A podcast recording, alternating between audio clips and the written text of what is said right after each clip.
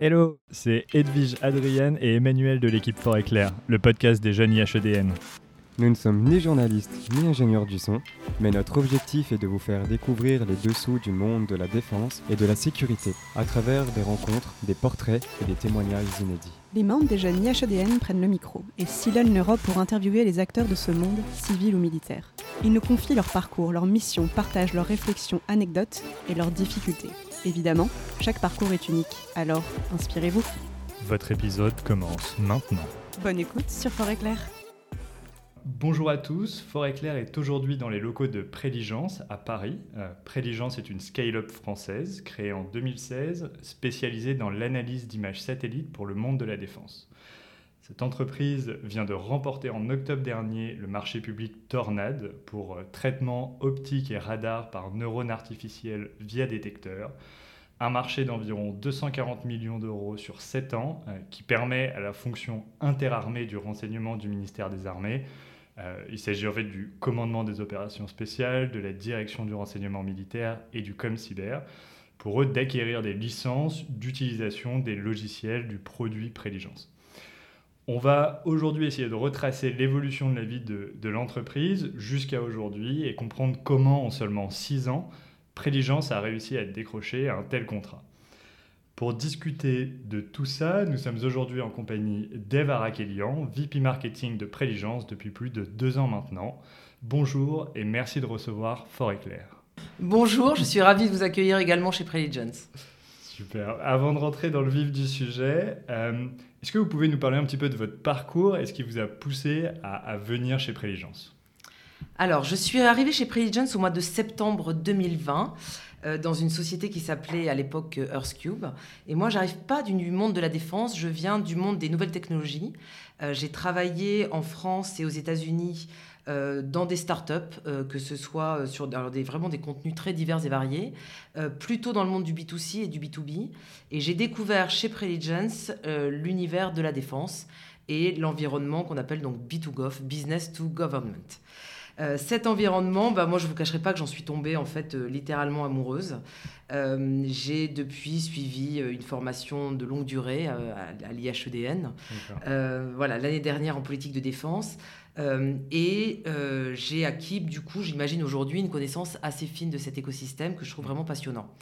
Allié au monde de l'intelligence artificielle, on est sur deux sujets qui sont notamment d'une actualité euh, brûlante, euh, que ce soit bah, du coup la défense, euh, comme l'IA, des sujets très liés à la souveraineté de la France, souveraineté technologique, souveraineté de ses moyens de, de défense.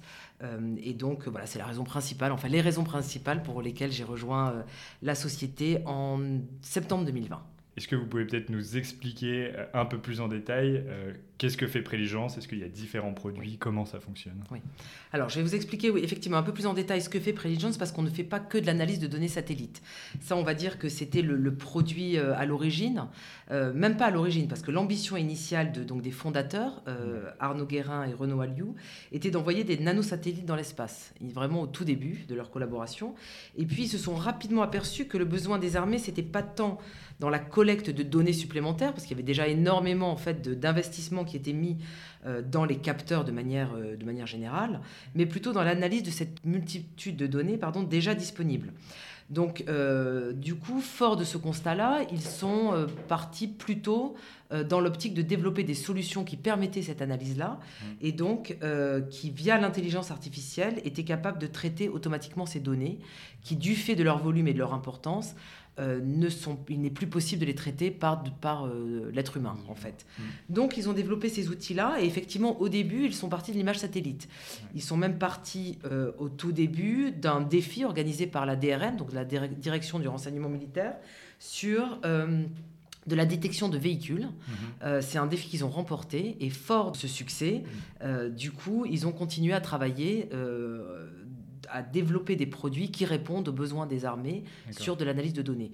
Donc aujourd'hui, on n'est plus uniquement sur de la donnée satellite optique, on va mm. traiter de multiples sources de données euh, qu'on va être en capacité de corréler, de fusionner pour euh, détecter des signaux faibles. Donc c'est ça le, point euh, important, c'est qu'on développe des outils qui vont permettre d'alerter les analystes du renseignement ou les opérationnels quand une situation anormale va se produire, par exemple sur un théâtre d'opération. Donc en creux, ça signifie que l'analyste n'a plus à surveiller, et d'ailleurs aujourd'hui c'est quand même compliqué vu la multitude des sites à surveiller et des, données disponibles, à surveiller de manière permanente ces sites-là. Mmh. Euh, il va les mettre en surveillance quelque part via l'outil qui va, via un système d'alerte, le sonner quand il y a une, voilà, une situation anormale qui se produit et qui requiert toute son attention et son expertise. Donc on permet de, à l'analyse de gagner du temps sur cette partie euh, euh, vraiment détection, euh, et du coup bah, de faire preuve, euh, voilà, de, de, de, de mettre en, en, application tout son savoir-faire pour euh, détecter, enfin, détecter et puis interpréter les détections. Ok. Oui, donc l'analyse peut se concentrer maintenant sur la partie un peu noble de son métier, qui est vraiment interpréter ce qui se passe. Est-ce que, est que vous pouvez peut-être nous donner un exemple de à quoi ça ressemblait le travail d'un analyste avant Préligence et à quoi ça ressemble avec Préligence sur peut-être une, une, tâche particulière Oui, bien sûr. Alors je vais vous donner un exemple.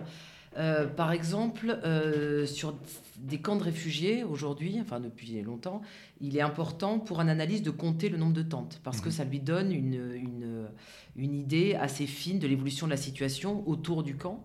Euh, et donc un, un analyste va une de ses missions, ça va être effectivement, alors pas tous les jours, mais de manière très régulière, de compter les tentes. Et il peut passer plusieurs heures à compter des milliers de tentes sur un camp de réfugiés. Et puis, bon, c'est compliqué. Alors évidemment, si on loupe une tente, c'est pas très grave, mais au global, il faut quand même avoir une bonne idée du nombre de tentes. Avec notre outil, les tentes vont être comptées, euh, on, parle de quelques secondes hein, pour mmh. arriver à, compter le, nombre de tentes sur un, sur un camp. Et surtout, ça va permettre euh, à l'analyste de se reposer sur l'outil pour avoir ce comptage de manière beaucoup plus régulière que ce qu'il était amené à faire jusque-là et d'être alerté s'il y a des mouvements significatifs sur ces camps de réfugiés. Voilà, donc ça c'est un exemple qui montre un peu aussi la puissance de notre outil, euh, cette capacité à, traiter du gros du, volume en fait et être très précis sur euh, des, objets qui sont finalement très petits en fait. Une tente c'est minuscule sur, sur une image satellite. Voilà, donc c'est un, exemple. Après, on va avoir beaucoup d'autres exemples. On va avoir des, enfin, je, je pourrais vous en donner des, cas d'usage, des, dizaines et des dizaines, mais sur un aéroport qu'on va mettre euh, un peu sous surveillance, sur lequel il se passe euh, pas grand-chose, voire rien. Euh, au bout d'un moment, bah, on demande à l'analyse quand même d'y aller tous les jours, d'y aller régulièrement pour vérifier que justement il s'est rien passé, vérifier sur les images qu'il va recevoir. Et puis un, le jour où il se passe quelque chose, l'arrivée d'un drone chinois par exemple, euh, bah, c'est utile pour l'analyse d'être d'être alerté. Et donc il va voir, il, essaye de comprendre la situation, de voir ce qui se passe, pourquoi ce drone est arrivé. mais il n'aura pas besoin d'y aller tous les jours pour voir s'il n'y a pas un drone qui par hasard serait arrivé. Voilà. Vous avez discuté, enfin vous avez précisé un petit peu comment est-ce que euh, l'entreprise est née sur euh, un peu ce, le concours organisé par, euh, par la DRM. C'est comme ça que, que ça émerge. Du coup, le premier produit développé, c'est vraiment cette analyse d'image et de, détection d'objets, de n'importe quel objet. oui. quoi un peu Donc en fait, on a, on a développé progressivement plusieurs types de détecteurs. Uh-huh. On a effectivement commencé via ce défi sur un détecteur de véhicules. Aujourd'hui, si on parle uniquement de l'imagerie satellite optique, euh, on est capable de détecter, on a neuf types d'algorithmes qui sont en production, donc on, appelle combat proven, qui sont déployés ou en cours de déploiement au sein de la fonction interarmée du renseignement, comme vous l'avez, comme vous l'avez mentionné, ou d'autres établissements euh, au sein des forces. Euh, donc en type de détecteur, on va développer des détecteurs sur tout type euh, d'objets d'intérêt militaire. Donc on va parler effectivement de véhicules civils et militaires, on va parler des tentes, comme je l'ai dit, on va parler d'aéronefs, de navires, de routes et bâtiments, de systèmes euh, de défense antiaérienne. Ok, c'est très clair. Donc du coup, les deux, trois premières années, ou les peut-être un, deux, trois premières années, ça se passe euh, comme ça, avec la DRM, du ping-pong un peu sur bah, des, des, produits qui sont développés par Préligence et qui sont montrés à la DRM Comment Voilà, exactement, parce que euh, du coup, nous, enfin voilà, un, des très gros enjeux chez Preligence au début et encore aujourd'hui, c'est d'être certain qu'on répond au plus près aux besoins des opérationnels. Donc on ne développe pas des produits qui derrière seraient euh, une forme de plug and play sur n'importe quel cas d'usage. On développe vraiment des, des, des, produits qui répondent à des cas d'usage précis. Mhm. Donc il est hyper important pour nous de comprendre les cas d'usage, même si on ne vient pas tous forcément du, du monde militaire. Euh, et pour nous aider, on a aussi très tôt recruté des experts, des anciens militaires, anciens des services de renseignement euh, qui du coup ont été en capacité de ben, voilà d'infuser cette, cette culture là et de nous expliquer vraiment euh, les besoins précis côté militaire et de s'assurer que eux enfin que les produits qu'on développait y répondaient parfaitement. Euh, en sus de ce recrutement là on a aussi eu la chance via de, bah, l'AID donc l'agence innovation défense et plusieurs dispositifs de, de, pouvoir continuer à développer ces algorithmes d'être soutenu par le ministère des Armées et d'avoir cette relation de proximité avec euh, nos utilisateurs finaux qui nous font des feedbacks réguliers sur la pertinence de nos outils. Donc, euh, donc c'est pour ça qu'on est arrivé, grâce à eux, au niveau de performance qu'on a aujourd'hui sur ces types de détectives. m'a beaucoup surprise en fait quand je suis quand je suis arrivée. Donc moi, comme je l'ai dit, je viens pas de ce monde-là. Hein. Je viens je viens du monde de la tech où effectivement on développe des produits en boucle itérative très courte, où on a des tests clients très réguliers. Alors on paye on paye des clients hein, pour venir tester les produits, etc. Mais on a ce feedback très régulier. Mm. En arrivant, je me suis dit, euh, jamais ça va être possible. En fait, euh, j'avais quand même cette image euh, des armées pas forcément l'exemple numéro un d'agilité. Et donc c'est là où j'ai été très agréablement surprise. Alors on a peut-être eu aussi affaire à des interlocuteurs qui ont été très moteurs sur ces sujets-là, qui ont bien compris l'importance euh, d'être agile, qui ont été eux-mêmes très agiles euh, euh, pour bah, feedbacker, pour s'intéresser aux produits, s'intéresser à l'IA, comprendre aussi les enjeux derrière l'intelligence artificielle, ce, ce que pouvait faire l'IA, ce qu'elle ne pouvait pas faire. Parce que l'IA ne fait pas tout non plus, hein. évidemment, elle remplace jamais, jamais l'analyste au bout du compte. Hein. Euh, donc, euh, donc voilà, donc moi, ça a été une, très grande surprise, en fait, de, de, constater ce niveau de proximité qui va même plus loin euh, que des prestations qu'on peut avoir en, B2C, enfin euh, voilà, où on va payer effectivement des utilisateurs pour venir, donc avec un biais forcément, euh, euh, parce que c'est pas forcé que ce soit les utilisateurs finaux. Là, on parle en direct à des utilisateurs finaux et qui ont vraiment à cœur de, de nous, qui ont eu à cœur de nous accompagner, en fait, de nous aider dans la, le développement de, l'outil, alors pas parfait, mais qui, qui répond quand même énormément, à énormément de, cas, de, besoins et de cas d'usage. Vous avez abordé un tout petit peu l'aspect du financement en disant que vous avez été soutenu par l'agence d'innovation de défense. Mmh.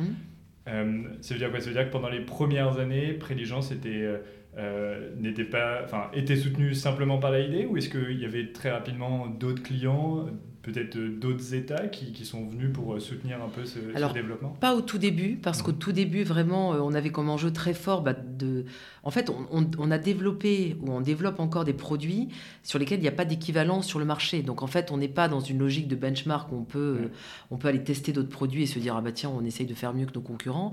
On a développé des produits qui n'existaient pas. Enfin, à notre connaissance, alors peut-être qu'il y a certains dans certains pays, euh, mais qui sont pas vraiment dans notre scope aujourd'hui. Euh, mais à notre connaissance, on développe des produits qui n'existent pas. Donc euh, on, est, on a eu quand même à cœur au début, et puis oh, c'était une start-up, donc ils ont démarré, euh, il n'y avait personne, enfin ils étaient très peu, euh, de, bah, de prouver qu'on arrivait à des niveaux de, performance euh, suffisamment élevés pour que ça soit un produit qui rapidement puisse passer à l'échelle. En fait, c'était ça. Notre objectif au début et très vite, c'était de dire en fait, on va pas multiplier les POC, donc les proof of concept, les expérimentations. Il faut rapidement qu'on passe à l'échelle et qu'on montre que des produits d'IA peuvent être déployés au sein du ministère et répondre à des, aux besoins, comme on l'a dit tout à l'heure.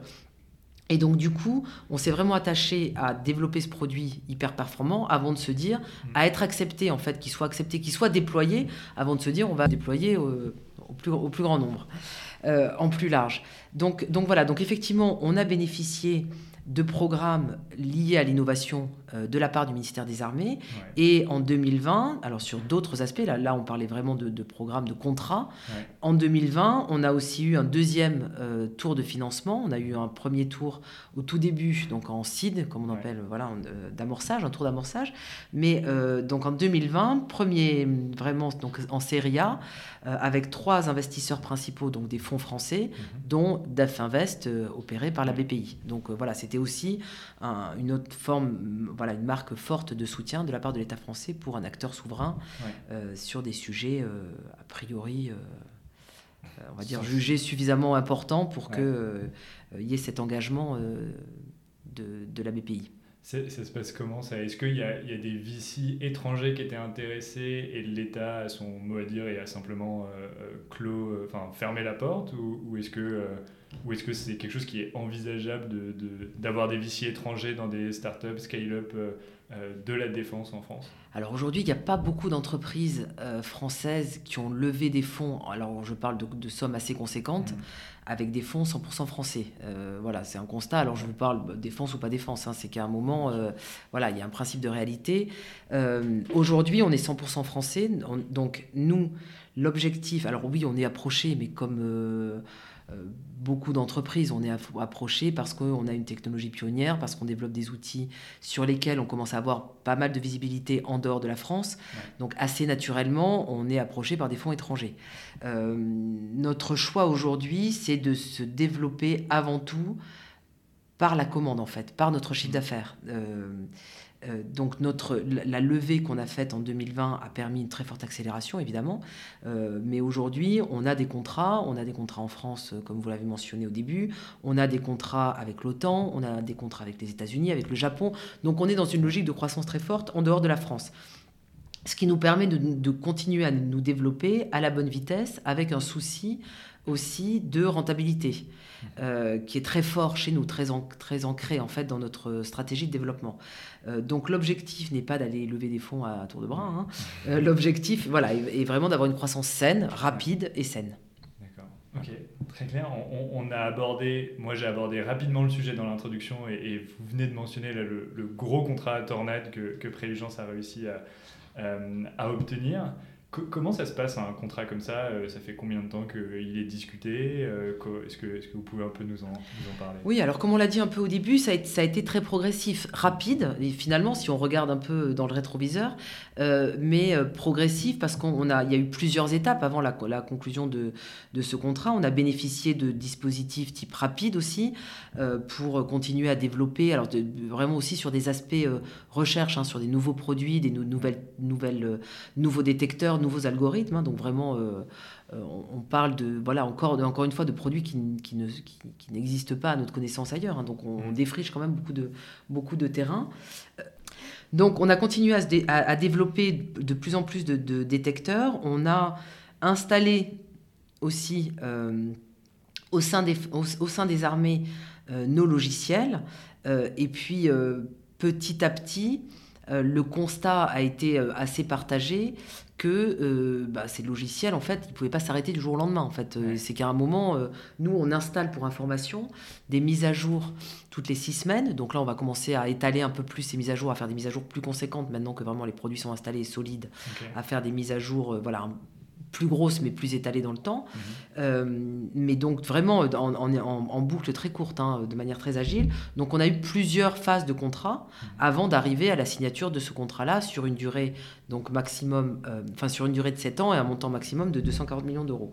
Donc euh, donc voilà, oui, ça se fait pas du jour au lendemain, mais euh, encore une fois, on a eu cette proximité avec la DGA, avec nos utilisateurs finaux, qui fait qu'à un moment, bah oui, les planètes s'alignent parce que le besoin est avéré et que le, et que si vous voulez, le logiciel est testé ou les logiciels sont testés et fonctionnent. Donc bon, voilà, après assez naturellement, on arrive, on arrive au contrat. il n'y avait pas d'autres concurrents qui étaient là et qui essayaient d'obtenir ce marché? Parce que je, sais par exemple aux États-Unis qui lancent un, gros, le Project Maven, je, pense Oui, tout à fait, tout à fait. Alors après, je pense qu'il y, a, alors vous, citez les États-Unis, je pense qu'il y a quand même le désir euh, très fort de privilégier des solutions souveraines, ce qui mm. paraît quand même assez, voilà, enfin, qui fonctionne. Il y, a, un côté euh, assez euh, pratique, pragmatique, de dire mm. bah, si j'ai pas de solution souveraine qui, qui, qui fonctionne, eh ben, soit je vais essayer de les développer moi-même, soit je vais aller chercher ailleurs. Donc ça, on peut comprendre. Hein. il y a, voilà, il y a une forme, voilà, exactement, il y a une forme de logique quand même assez implacable euh, à ce côté très pragmatique euh, du, de, répondre à un besoin. Euh, mais après, une fois que si vous voulez, le, la solution les solutions qu'on propose aujourd'hui, mm. il n'y a pas d'équivalent français, elles répondent aux besoins. Donc à un moment, on peut se poser la question de, dire, euh, voilà, il y a ce côté pragmatique, de dire, bah, je l'ai testé, ça a été approuvé par la DGAMI, enfin voilà, tout a été archi validé dans tous les sens. Euh, à un moment, un, ça, ça, se déroule assez naturellement. Ouais, Vous avez dit que vous avez quand même signé des contrats euh, avec le Department of Defense aux États-Unis, l'OTAN et le Japon. C'est aussi, j'imagine, enfin, à part l'OTAN, les États-Unis et le Japon, c'est forcément des pays qui souhaitent avoir aussi des solutions souveraines. Est-ce que ça veut dire que même aux États-Unis, finalement, aujourd'hui, il n'y a pas de véritable concurrent de préligence euh, ou au niveau de préligence Alors, je pense que ce serait un peu présomptueux de dire qu'il n'y en a pas. Euh, on, a plusieurs produits. Donc, par produit, on mhm. va forcément avoir en face quelqu'un enfin un concurrent. Et c'est plutôt sain d'ailleurs d'avoir des concurrents en face de nous. Euh, en revanche, on est de plus en plus convaincus, notamment sur le marché américain, et plus on y va, plus on, on rencontre des clients, des prospects, des, des, on va sur des salons, euh, plus on, on est convaincu qu'on n'a pas vraiment de concurrents en face qui ont la capacité de traiter la multiplicité de données qu'on est en capacité de traiter aujourd'hui avec ce niveau de performance. Donc sur certains produits, évidemment, on va avoir un concurrent mhm. spécialisé là-dessus, mais quand on prend l'ensemble de notre portefeuille, finalement, on est assez hum, serein sur l'avance technologique qu'on a aujourd'hui si on prend un peu les éléments différenciants par rapport à nos concurrents potentiels, on est en capacité aujourd'hui de maîtriser la totalité de la chaîne. Mhm. Alors par totalité de la chaîne, j'entends pas la donnée, parce que la donnée, on n'a pas de satellite dans l'espace, mais à partir du moment où on récupère une donnée, on la labellise, on va de la labellisation de la donnée jusqu'à l'installation. La labellisation peut-être pour... Euh, Alors labelliser la donnée, en fait, c'est... Bon, la donnée, c'est clé. Si on, si on ne, traite pas correctement la donnée, on va pas avoir de bons algorithmes d'intelligence artificielle, c'est pas possible. Donc on travaille beaucoup la donnée. Travailler la donnée, ça veut dire qu'on a développé notre propre euh, base de données annotée mhm.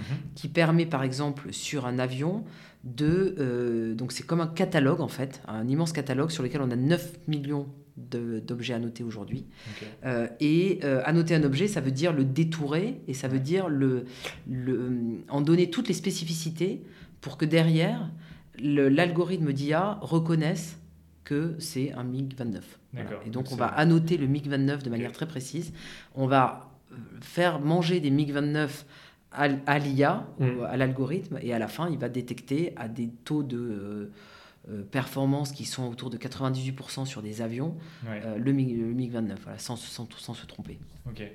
Donc concrètement, vous avez des gens qui regardent des images satellites, dessus regardent s'il y a des MiG-29, si oui, les entourent hyper précisément, mm. indiquent que c'est des MiG-29, et c'est la somme de ce travail-là qui est J'imagine que combien de personnes travaillent un peu sur, euh, sur cette partie-là de labellisation alors, il y en a beaucoup aussi. Hein. Il y en a beaucoup. Alors et la particularité, c'est qu'on a développé cette expertise en fait. D'accord. Voilà, donc c'est en propre chez nous.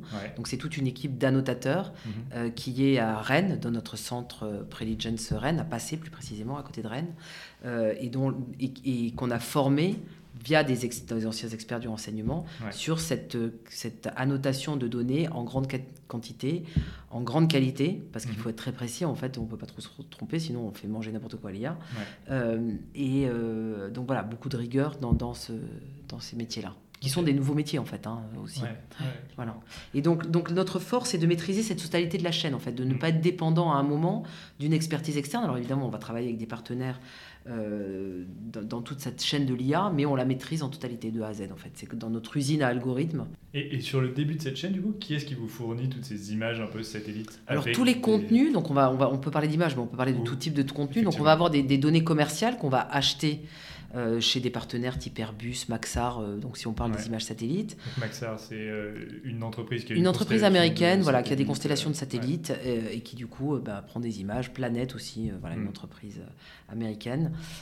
donc Airbus, comme je l'ai mentionné. Donc eux, on va acheter des images commerciales en très grande quantité, très grande variété, etc. Parce qu'il faut être capable aussi de détecter dans le brouillard, sur la neige, enfin donc dans, dans différents types de contextes. Donc acheter ces images-là et derrière on est aussi en capacité, euh, via notre équipe de recherche, d'enrichir ces images. Mmh. Donc enrichir ces images, c'est créer des images simulées.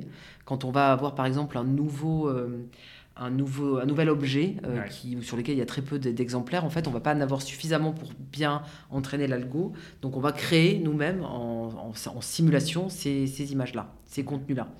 Donc, donc voilà, donc typiquement ça. Et puis après, il y a toute la, la palette de données en open source, donc qui sont des données gratuites, que ce soit des images satellites ou n'importe quel flux euh, euh, de données. Ça va être des flux de réseaux sociaux, de sites web. Euh, mm. De, de, de, signaux électromagnétiques. Enfin bref, on va traiter vraiment des flux de données très très très très divers et variés, très hétérogènes. du coup, là, on arrive. Enfin, vous, venez de signer ou d'obtenir ce contrat. J'imagine que ça a des conséquences aussi sur le le développement, qu'est-ce que ça veut dire pour la boîte Peut-être en termes de, recrutement, c'est quoi un peu les prochaines étapes? Oui, alors on est, on est euh, effectivement, ça, ça, donne une forme de visibilité et de sérénité ce contrat. Voilà, on est et donc euh, et c'est important, notamment quand on est dans des phases de, enfin quand on est une start-up, d'avoir un peu de visibilité euh, sur du plus long terme. ça nous permet voilà d'envisager de, de, la suite plus sereinement, même si on a encore des gros gros enjeux évidemment de, de développement, d'aller vendre d'autres solutions à d'autres pays, etc. en termes de recrutement, on est sur des, des on, on, est en hyper croissance donc on est effectivement sur des phases de recrutement très rapides. Aujourd'hui, comme je le disais, on est 230, on ambitionne d'être 350 à la fin de l'année prochaine. Donc euh, voilà, moi je suis arrivé il y a deux ans, on était 50. Donc effectivement, ça va vite. Euh, après, il y a des enjeux, il y a des enjeux liés à l'hypercroissance. Hein. C'est qu'en gros, il faut absorber euh, toute cette nouvelle masse salariale sans perdre un peu son set de valeurs, enfin voilà, et s'assurer que tout ça fonctionne bien. Donc on essaye aussi d'y aller par palier. On est prudent aussi dans cette dans, ce recrutement-là. Alors ça va vous faire sourire, je dis on est prudent, on passe de 230 à 350, mais potentiellement euh, on pourrait aller plus vite encore. Hein, euh, euh, voilà, mais, mais voilà, on a à cœur aussi de bien onboarder les gens, de bien les faire, de bien les intégrer, de s'assurer que voilà tout, tout, tout ça, qu'on ne grandit pas trop vite aussi en, en, termes de RH, c'est important. D'accord. Et pour ceux qui nous écoutent, est-ce qu'il y a des postes particulièrement qui sont pour lesquels vous recherchez Oui, alors il y a des postes à peu près partout, mais bon, on va dire qu'il y a. Alors, ce qui est intéressant, du coup, lié aussi à notre phase de développement, c'est qu'on cherche des postes de manager aussi maintenant, alors qu'avant on était vraiment plus sur du opérationnel, et puis et puis un peu jeune diplômé ou voilà qui vraiment des, postes de, de, développeurs et euh, de data scientist si on prend vraiment la partie tech. Euh, aujourd'hui, on va chercher des managers en IA, on va chercher des managers côté dev, euh, voilà, parce qu'on a besoin de cette couche de middle management justement pour continuer à bien grandir, à bien manager ces équipes-là et à les faire grandir elles-mêmes. on a aussi, bah, du coup, voilà, des, on a encore évidemment des postes de data, scientist, développeurs, beaucoup de postes à Rennes aussi, donc pour ceux que ça intéresse, que la région attire, la belle région attire. des postes à Rennes. Alors évidemment, pour le coup, des postes d'annotateurs aussi. Donc ça, ce sont des postes très, que, enfin, que moi je trouve très intéressants parce que ce sont des nouveaux métiers sur lesquels on peut, on accompagne, on, fait la formation en fait, puisqu'il n'y a pas de formation qui existe. Donc je vous invite à aller sur le site web parce que tous les postes sont, sont bien répertoriés. Tous les postes ouverts sont répertoriés. Et en termes de, développement, c'est-à-dire là où vous avez obtenu ce contrat euh, avec l'armée française, c'est quoi un peu les, prochaines étapes, euh, peut-être d'un point de vue commercial? Oui, alors déjà les prochaines étapes, c'est de parfaitement délivrer ce contrat. Donc ça, c'est l'enjeu numéro un. Euh, c'est que bah, c'est pas tout de le signer. Il faut que effectivement les produits soient parfaitement bien déployés, que nos utilisateurs soient contents, euh, que ça, et voilà, que, que, on remplisse notre notre mission. Euh, après, on a d'autres produits sur lesquels je peux pas forcément m'étendre maintenant, mais on a beaucoup d'autres produits en fait euh, qui sont alors soit à des stades moins avancés que ceux qui font partie de ce contrat-là, euh, mais qui enfin, on sait qu'il y a un vrai besoin et donc on est en cours de développement de ces produits-là. Euh, et après, comme je le disais, il y a des gros enjeux à l'export. Merci beaucoup pour tout ça. On va arriver à la fin de, de cet entretien. on a l'habitude de terminer avec la question est-ce que vous avez une œuvre à nous euh, pour nos auditeurs à nous conseiller, nous partager donc euh, livres, films, bandes dessinées, podcasts. Oui, alors bon, ça va, il y en a plein, donc ça va peut-être pas trop vous étonner, mais euh, moi j'ai pensé au Patriote, donc le film d'Éric Rochant. Alors pourquoi Éric Rochant? Bah, alors, Il est plutôt connu pour le Bureau des légendes, mais parce qu'il il y a un truc que j'ai découvert en arrivant aussi chez, chez Preligence, c'est les, les, Big Bang Afternoon, donc les jeudis après-midi. Euh, qui sont consacrés au développement personnel.